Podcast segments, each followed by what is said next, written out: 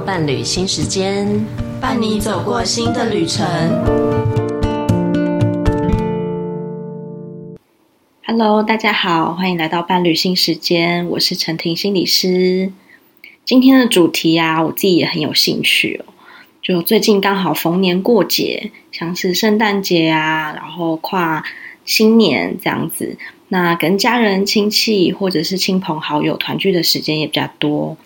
那各种聊工作啊、婚姻啊、小孩啊、学业的话题又再次席卷而来，这样子哦。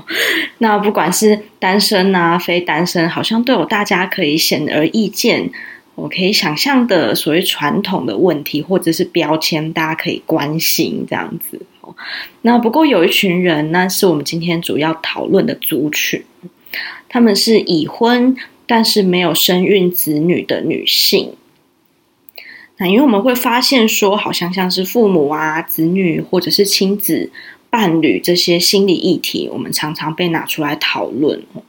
但是像是已婚而没有生育子女的女性，却很少被提到。那甚至说没有特定的形容或者是标签来描述这样的族群，或或探讨他们背后的心理压力跟感受啊。所以，我们今天决定要来讨论这个主题。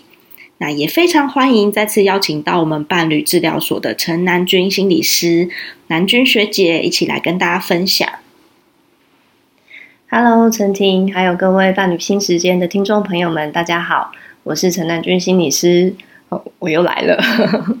那呃，会想要谈这个主题啊，其实呃是这些年呐、啊，我们真的会发现说，哎，大家渐渐开始有重视心理健康的意识了。所以我们会去关注各种心理相关的主题，好像是新手爸爸妈妈啊，然后或者是教养啊、亲子伴侣关系等等，甚至啊，像陈婷刚刚提到的，就是呃过年前，呃，或是说应该是说过年的这一种年年节的礼貌，好这样的主题，好像是要怎么样去问候别人，才不会给别人带来压力呀、啊。让别人觉得比较舒服、比较自在，然后不会变成那个我们以前很不喜欢的叔叔阿姨，好这样子的状况。其实好像大家也开始会去注意。好，不过呃，对于已婚但是没有成为妈妈的这一群女性，吼，可能呃，大家现在会开始有一些概念是说，哎，我们不要去催生人家。好，但是我们对于这一群女性的了解和讨论。好像相对就比较少一点，好，甚至好像，呃，有些人会有一些刻板印象，然后会觉得说，诶，结了婚但是不生小孩的人，哦，就是不负责任的，哦，就是自私的。可是，嗯，真的是这样子吗？哦，或者是说，有些人会说，诶，其实当妈妈真的是一个很特别的经验，好，所以女人都应该要去体会当妈妈的经验。哦，这是一个呃，其他经验是没有办法去替代的一个人生的体验。所以说，嗯，少了这样子的体会的话，那我的人生真的就不完整了吗？哦，所以关于这一群已婚然后没有成为妈妈的这群女性，到底她们会经历些什么？思考哪些事情呢？然后或者是说，没有孩子的生活，呃，真的可以过得像有孩子的人一样？能够也感觉到有收获，然后也可以去体会到人生不同阶段的丰富和精彩吗？那这是我今天很想跟大家聊的一部分。那还蛮有趣的是吼，因为呃我们要谈这个主题吼，所以我也去看了一些书啊，还有一些资料，然后我也发现一件很有趣的事情，就是。诶，我们对于这一群人吼，目前好像暂时还没有一个比较中性或者是比较正向的一些称呼，好像是呃，我看到的书里面吼，他们就提到说，诶，没有子女的人吼，他们在英文里面我们说叫做 child free，好，或者是叫 childless，好，就是呃，或者是说我们说非妈妈，好，非妈妈在英文里面是前面加一个 n o n。Non-mom，就好像这些词汇吼，好像都是妈妈的反义词哦，里面都还是有妈妈。那或者是呃，可能大家比较常会听到的就是顶客族哦，顶客族指的是 double income no kids 哦，它指的是双薪然后没有子女的家庭。不过可能也因为过往的经验，吼，有些人就倾向觉得说这是一个带有一点贬义的词，哦，所以我就在想说，这个没有一个称呼这件事情，吼，它好像也反映了一件事情，就是说目前的主流价值观里面，哦，结婚生子的人还是大多数，好，那所以。大家有一点不知道怎么看待这一群选择结婚但是不生小孩的人，哦，大家不确定怎么样去看待他。那比起大家怎么看，吼，我觉得我更看重的一件事情是说，那没有生小孩的女性，吼，应该要怎么样看待自己呢？也许啊，我们可以花一些时间来谈谈这个主题。嗯，南君学姐的回应啊，一下就切入重点哦。那帮我们等一下会提到的，诶，就算不成为妈妈，我们的压力源有哪些？那和我们如何自我定位都有稍微带到。那重点拿出了更了解，诶，不成为妈妈自己可能的状态或样貌，还有内在历程之外啊，我们等一下也会提到如何自我调试，那也是很重要的一个部分哦。那在这个之前呢、啊，我们会先来了解一下下，诶，已婚没有生育小孩的女性，她们有的时候啊是婚前就有这个决定，哦，有的时候是婚后才有这个决定，那或经历过一些事件之后下定决心，也有可能是自然而然啊，或就觉得不适合这样，那或者是可能暂时决定不生，但其实还在犹豫当中，哦，这也是一部分哦。这些过程中啊，除了跟外界或者是另一半啊、原生家庭啊，或或者是配偶的家庭啊，所产生的一些讨论、共识或者是冲突之外，我们自己内在对自己生涯的规划跟考量，可能会有哪些状态？那想请南君学姐先来跟大家分享一下。好呀。呃，我想大家最直观想到说，哎，没有子女的家庭，吼，第一个可能就会觉得说，啊，他们应该是不想生。那所以，我们先来谈这一群人，哦，也就是选择不生小孩的女性。那这一群女性呢，可能，呃，如果一开始就可以做了这个决定的话，可能相对起来呢，是比较独立，或者是比较了解自己的状态，或者是比较清楚自己想要的人生的方向的。好，那有些人呢，可能是很清楚的就知道说自己并不喜欢小孩。哦，有些人觉得，哎，经济的状况可能不允许去养一个小孩。那也有一些人呢，是在职涯方面有特定想要达成的目标。哦，或者是说，嗯、呃，有些人的身体状况就不适合怀孕生小孩。也有人哦，是因为呃，家族里面可能有人患有一些特定的。遗传的疾病，哦，那不希望呢，把这个疾病遗传给下一代，哦，而决定不生小孩，或者也有人觉得说，诶，就是人口少对地球比较好啊，哦，就决定不生小孩。那我想，哦，能够认识自己，然后把自己想要什么，不想要什么样的生活都想得清楚，其实这是一个蛮不容易的过程，我，可以有一个勇气，为自己的人生做重要的决定。这个其实是你为人生，呃，负责任的一个方式哈。那我想这样的勇敢和坚定是很珍贵的。嗯，我们做任何决定都蛮不容易的。那能够肯定自己在过程中的勇气和努力也非常重要。因为有的时候只有自己，我们才会知道说自己鼓起多大的力量去选择开启讨论哦，或者是可能只是单纯开始考虑。这件事情有的时候都会需要很大的能量，那我们可以先肯定或鼓励自己，对自己人生负责，在做一件很有勇气的事情。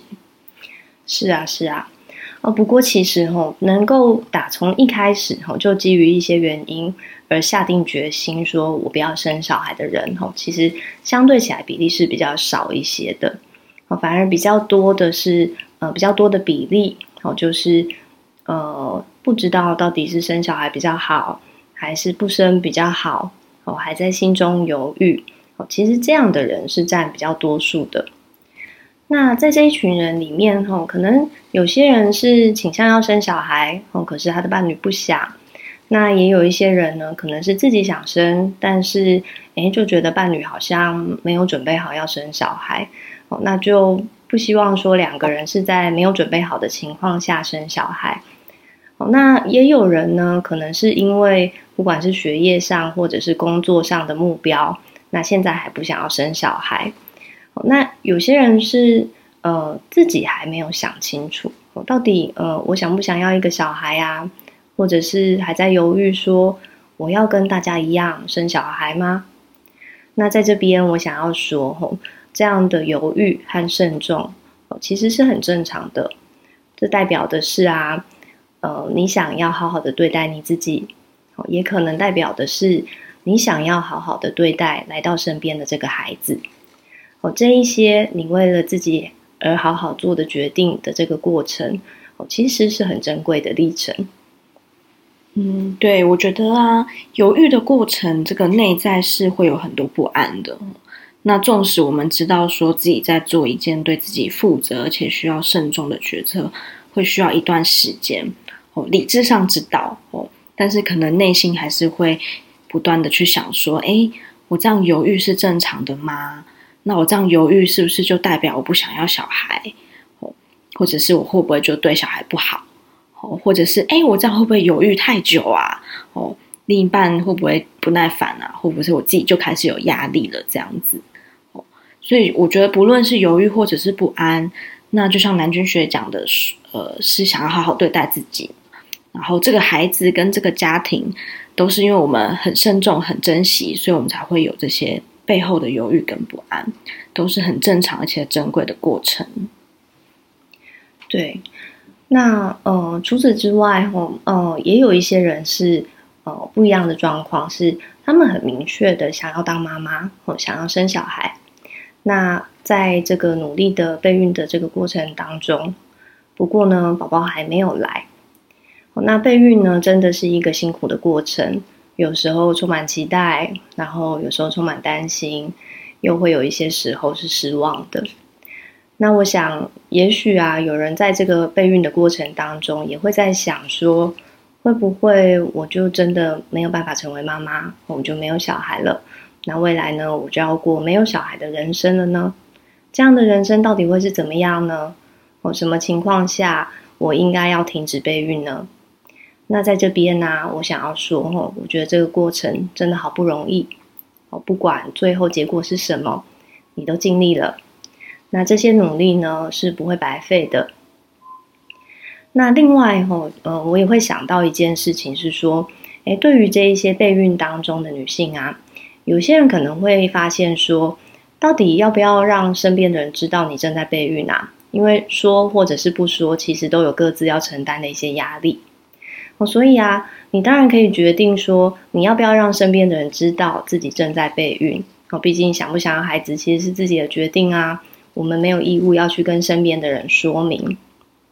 好，那呃，最后我想到还有一群人，哦，可能是比较少被提到的，哦，就是同性伴侣。哦，那现在呢，因为法律的规定，所以同性伴侣还没有办法拥有自己的孩子。那这一群女性呢，可能也在面对许多跟大家相同也不相同的样貌。那为什么今天要谈这一些女性不同的样貌呢？我想很重要的一点是呢，也许从旁人的眼光看来，哦，这一些人哦都是没有生小孩的女性哦，但其实他们背后有各种不同的家庭的样貌，不同的可能性。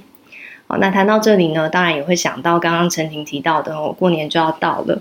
那我也真的想要大力的呼吁一下，就是不管过年或是不过年，哦，我们其实都不应该把自己的价值观去加在别人的身上，哦，去催生人家，哦，因为这些关心，哦，本来其实是出于关心，可是有些时候好像反而没有办法传达到我们原来的好意，哦，却带给人家额外的压力，也许我们可以想的是，哦，呃，能不能换一个方式，哦，去关心身边的人。嗯，所以我们可以先来了解一下，诶，这群没有生育小孩子的女性，她内在可能会经历过哪些历程跟状态？哦，借由了解，我们可能才比较知道说，怎么样的关心才是合适的。哦，感觉上跟一般想要生养小孩的家庭跟女性很不同。哦，刚刚有提到一些压力的来源，诶，包括像是会被亲朋好友催生，哦，这是很直观的一个。哦，那另外就是，诶，可能渐渐跟有生孩子的朋友有一些距离哦，聊的话题开始比较不一样哦，或是面对另一半的期待哦，我甚至会隐隐担心说，诶，另一半会不会后悔啊？那会不会离开自己啊？等等的。那想请南君学姐跟大家分享看看这些压力来源的各种样貌，那以及可以可以怎么样进行心理调试？嗯，呃，我想啊，我们可能可以把这些压力哦，简单的分成两类。好，一种呢比较是属于我们个人内在的压力，那另外一种呢比较是关系上的和人际上的压力。哦，那我们先来谈谈个人内在的压力。哦，刚刚其实我们有谈到说，诶，其实多数没有生小孩的这些女性啊，是比较是处在犹豫的状态里面的。哦，那我们很清楚的知道说，关于生育小孩这件事情，确实有一个时间上的压力。哦，所以如果我们不赶快做决定的话，可能随着时间，那我们的年纪，我们的身体，可能就会替我们做决定了。那也因为这样，我们会急着想要想清楚。可是这边呢，呃，我觉得我们就可以一起来想想看的是，到底怎么样算是想清楚了呢？哦，我要到百分之百确定我不想要生小孩，才算是想清楚了吗？哦，其实多数的人真的很难做到百分之百怎么样想一件事情，对吧？哦，就是我们在这时候啊，会陷入一个迷思，哦，是会觉得是说。如果我想清楚我不生小孩了，那我应该就不会有动摇的时候哦。所以一旦我动摇了，是不是就表示我是想要生小孩呢？哦，那我觉得这边呢，我们可以试着把我们的外在的行动哦和我们的内在的念头分开来看。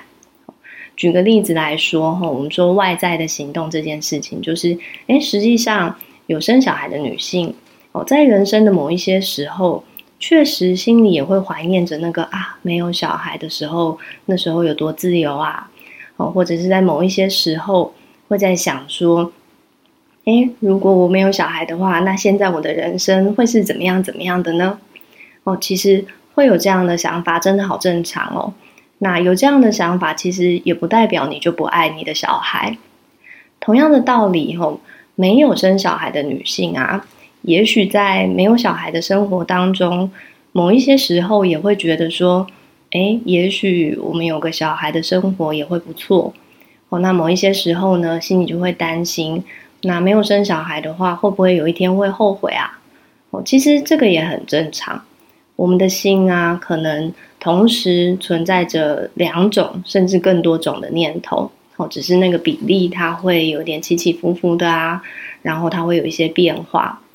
哦，那呃，我们要做的事情呢，其实比较重要的是，我们能不能够容许这一些念头和这一些情绪，哦，让这一些念头和情绪呢，他们可以出现，然后我们都可以接受它。哦，表示说，哎，我可能有时候觉得生小孩也不错，哦，那有时候我觉得不生也很好。哦，那在这个过程里面，我们慢慢的去观察，还有去探索自己的感觉。直到说那个比例开始出现一定的悬殊，好，到我们可以做出决定来，哦，那这可能会是一个来来回回的过程。嗯，我觉得这真的很重要。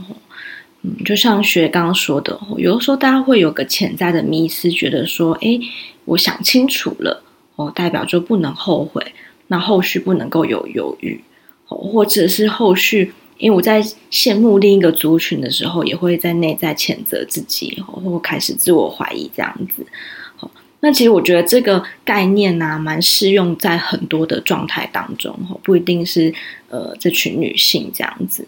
因为有的时候我们常常将内在就是过于二分嘛，哦，所以做决定的前后，我可以或不可以怎么想或怎么做，嗯，反而让。自己呀、啊，内在容易更受限，或者是更煎熬，所以允许自己在诶任何过程中都可以拥有不同的情绪跟感受，反而是诶我们心里更有弹性、更健康的一种状态。没错，没错。好，那呃第二个部分哦，就是我们刚刚讲的在关系上的或者是人际上的压力。那我想很多时候这个压力就会来自于别人的关心啊，或者是别人的期待。而且呃越是关系很亲近的人，哦，在这样的人生大事上给我们一些不同的意见的时候，我们所受到的影响可能就会越大。那当我们听到身边的亲朋好友给我们的各种建议，那这种时候呢，我们就会需要去练习去区分他人和自我。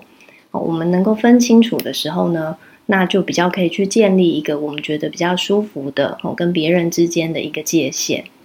哦，那当我们想要去区分这个界限的时候，很重要的是要回到刚刚我们讲的第一个部分，就是个人内在的部分。去了解自己，因为我越了解我自己是谁，那我现在是什么状态，哦，那我就比较容易去区分说，这是我的想法，哦还是这是他人的期待。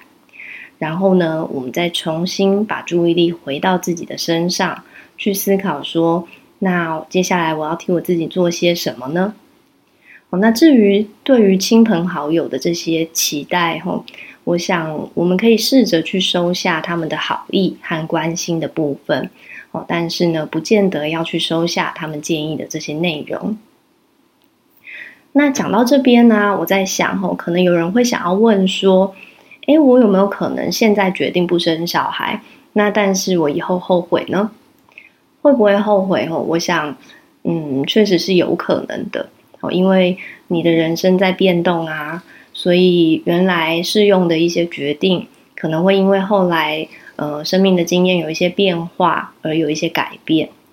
而且，嗯、我觉得很难的地方是我们其实没有上帝视角，所以我们没有办法去预知未来会发生什么事。所以我们确实只能从现在去看，说，诶，怎么做可能对我的人生会比较好。所以，当然我们也有出错的可能。那或者是呢？呃，我们刚刚提到的吼，这一群一直还在犹豫的这一群人当中，哦，有些人的确呢，在这样的不确定当中，那就想着想着，然后就错过了可以生孩子的时机。哦，那有些人可能会发现说，啊，这样的人生其实还不错。哦，但是也有一些人会发现说，啊，原来没有小孩，现在的我想起来觉得有点遗憾呢。哦那我想这个时候啊，我们可能要花一些时间去处理这个遗憾和这个失落的感觉。我们可能会要练习接纳这个啊，我有点后悔耶的这种情绪。那同时呢，我觉得还可以去思考的事情是说，诶，当时我为什么会做这样的决定呢？哦，当时我会做这样的决定，一定会有那个时候的一些原因。哦，所以也试着去接纳当时的自己。那除此之外哈，我觉得我们也可以想想看的是说，关于母爱啊，或者是母性这件事情，一定要透过当妈妈来表现吗？有没有可能有一些其他不同的表现的方式呢？哦，比方说，嗯，我在看书的时候，其实我看到有一个作者他提到一个词很有趣，它叫做 “pank”，哦，就是缩写是 P A N K。那它应该是对应我们前面讲的那个顶客族的意思吼。那他这边讲的是 professional aunt no kid，就是是一个专业阿姨的角色 吼。那我觉得这个东西其实我蛮有感的吼，因为我其实呃有时候跟呃有小孩的朋友一起出去的时候，我觉得我真的就是一个专业阿姨。那我也还蛮享受这一个，就是可以跟可以玩别人的小孩，然后也可以展现某一些母爱或母性的部分。嗯，其实提到这个，我也想到，哎，其实我们普通一般人，比如说我们养宠物啊，哦，其实也是一种母爱或者是关心的展现，这样子。真的，真的。对，那另外我自己在医院以前在医院工作的时候，我也常常看到那些职工阿姨，嗯，她其实就是很有慈爱的对着社会大众这样。我觉得其实某种程度这也是一种母爱母性的展现，并不一定要当妈妈这样。真的，真的。那最后啊，也会想要请南君学姐分享一下哈，就是诶，已婚没有生小孩的女性啊，我们在面对自己的生涯规划上，跟这个有生养小孩的女性可能会有哪些不同的地方？哦，那在这些不同之下，我们可以如何思考和去做规划呢？嗯。呃，我想吼，很多对未来的规划的大方向，其实生而为人，应该大家会很相似。好像是比方说职业啊、兴趣啊、伴侣关系、人际关系，呃，然后中年到老年的规划啊，或者是健康和疾病照护，甚至是财务的安排等等。哦，这些其实是不管有没有子女哦，大家可能都会去思考的一些方向。那这边呢，我会把比较多的重点哦放在比较偏内在的哦，或者是关系上的面向去谈。所以有生育子女的家庭跟没有生育子女的家庭哈，我觉得比较细微的差差异在于说，呃，因为要养育一个子女哈，其实要花的时间是很长和有很多的，哦所以相较之下呢，没有子女的女性哈，其实会有比较多的时间去思考和安排这些时间，然后去找到一个比较舒服的生活的步调。所以，比方说在职涯方面啊，或者是培养兴趣方面啊，我们比较容易可以去为自己设立一些目标，然后我们可以更专注的去追求一些想要的生活。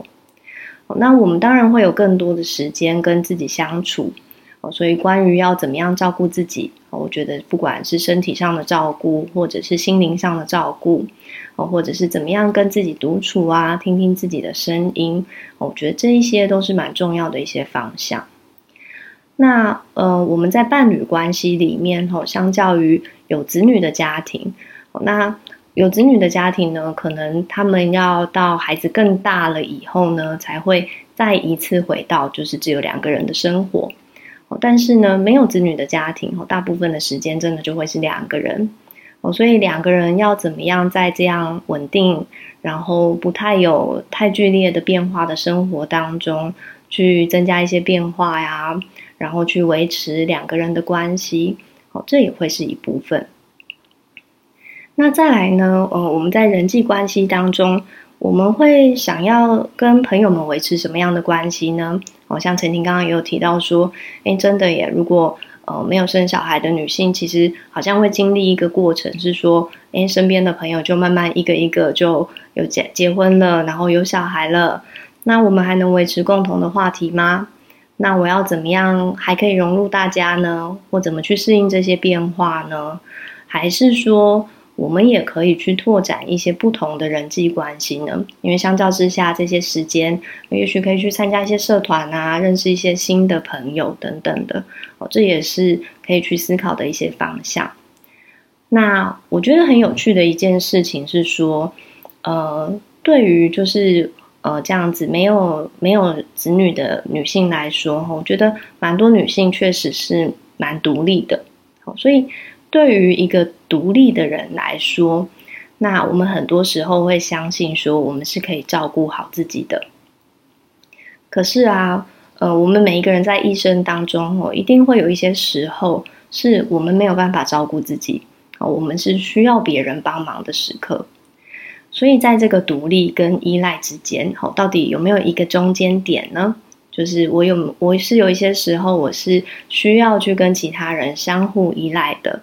哦，比方说呢，在医疗方面，哦，那我需要有人照顾我的时候，那个人会是谁呀？哦，如果是呃有子女的家庭，好像很很直观的，就是第一个就会就会是就会想到是家人。哦，那没有子女的家庭里面，可能你第一个想到的会是你的伴侣。哦，但是如果说，诶，比方说伴侣他也还需要继续工作啊，然后或者是。呃，很现实的状况是，那如果两个人走到后来，真的另一半先走了呢？好，那对我来说，我的那个重要他人到底会是谁呀？好，那这时候啊，可能会有人说，诶，我可以请看护啊。哦，那我想这确实也是一个方式。好，但是我们可能要再去想的是说，如果我向来就是一个习惯处理自己的事情的人。那当我要请一个我根本以前就不认识的人来照顾我的时候，我怎么样可以让我自己感觉到放心跟自在？我可以把我自己交给别人来照顾呢？哦，所以我们在独立的同时，哦，能不能在需要帮助的时候，真的放心去依赖他人呢？所以在这边呢，我们可以去思考的一件事情是说，那我怎么样跟别人保持这种关系上的连结？然后去维持关系呢？我们也许啊，从现在开始啊，就会需要去练习。我们在需要一个人的时候，可以享受一个人的生活；然后在需要别人的时候呢，懂得在需要求助的时候求助，然后有一些时候呢，可以享受依赖一下别人啊，被照顾的感觉。哦，其实我觉得这蛮不容易的哦，因为很多时候我们一被照顾，然后就浑身觉得好像哪里不自在这样子。哦，那这些啊是我想到的几个方向哈。我想听众朋友当中应该会有各种不同的创意、不同的人生的经验。我也蛮期待说听众朋友可以跟我们分享的。嗯，很欢迎听众朋友有什么想法都可以跟我们分享哦。今天很开心邀请到南君学姐来分享。我觉得分享这个主题啊，也是想跟大家传递说，诶，不是只有父母、子女、亲子这些议题才受到呃或值得大家关注这样子哦。每一种不同的家庭结构下的角色啊，或甚至是社会结构下的角色，都有它背后可能诶比较少被提及或讨论的心理压力。或者是可能的议题这样子，那对于我们每个人来说都是非常独特而且重要的。也欢迎大家留言告诉我们说想讨论的议题，或者是可能有什么样的困扰。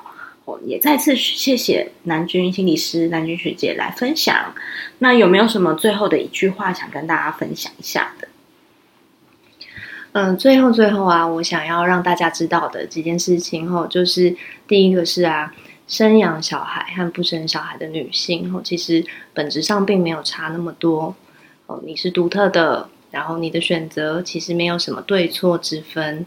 那每个人呢，为自己人生负责的方式不一样，哦，所以你并不自私，你值得为你自己做决定。哇，真的蛮感动的。好，今天我自己也学到很多哦。那谢谢大家，也谢谢南君学姐。好，那我们今天伴侣新时间就到这边喽，谢谢大家，我们下次见，拜拜。拜拜。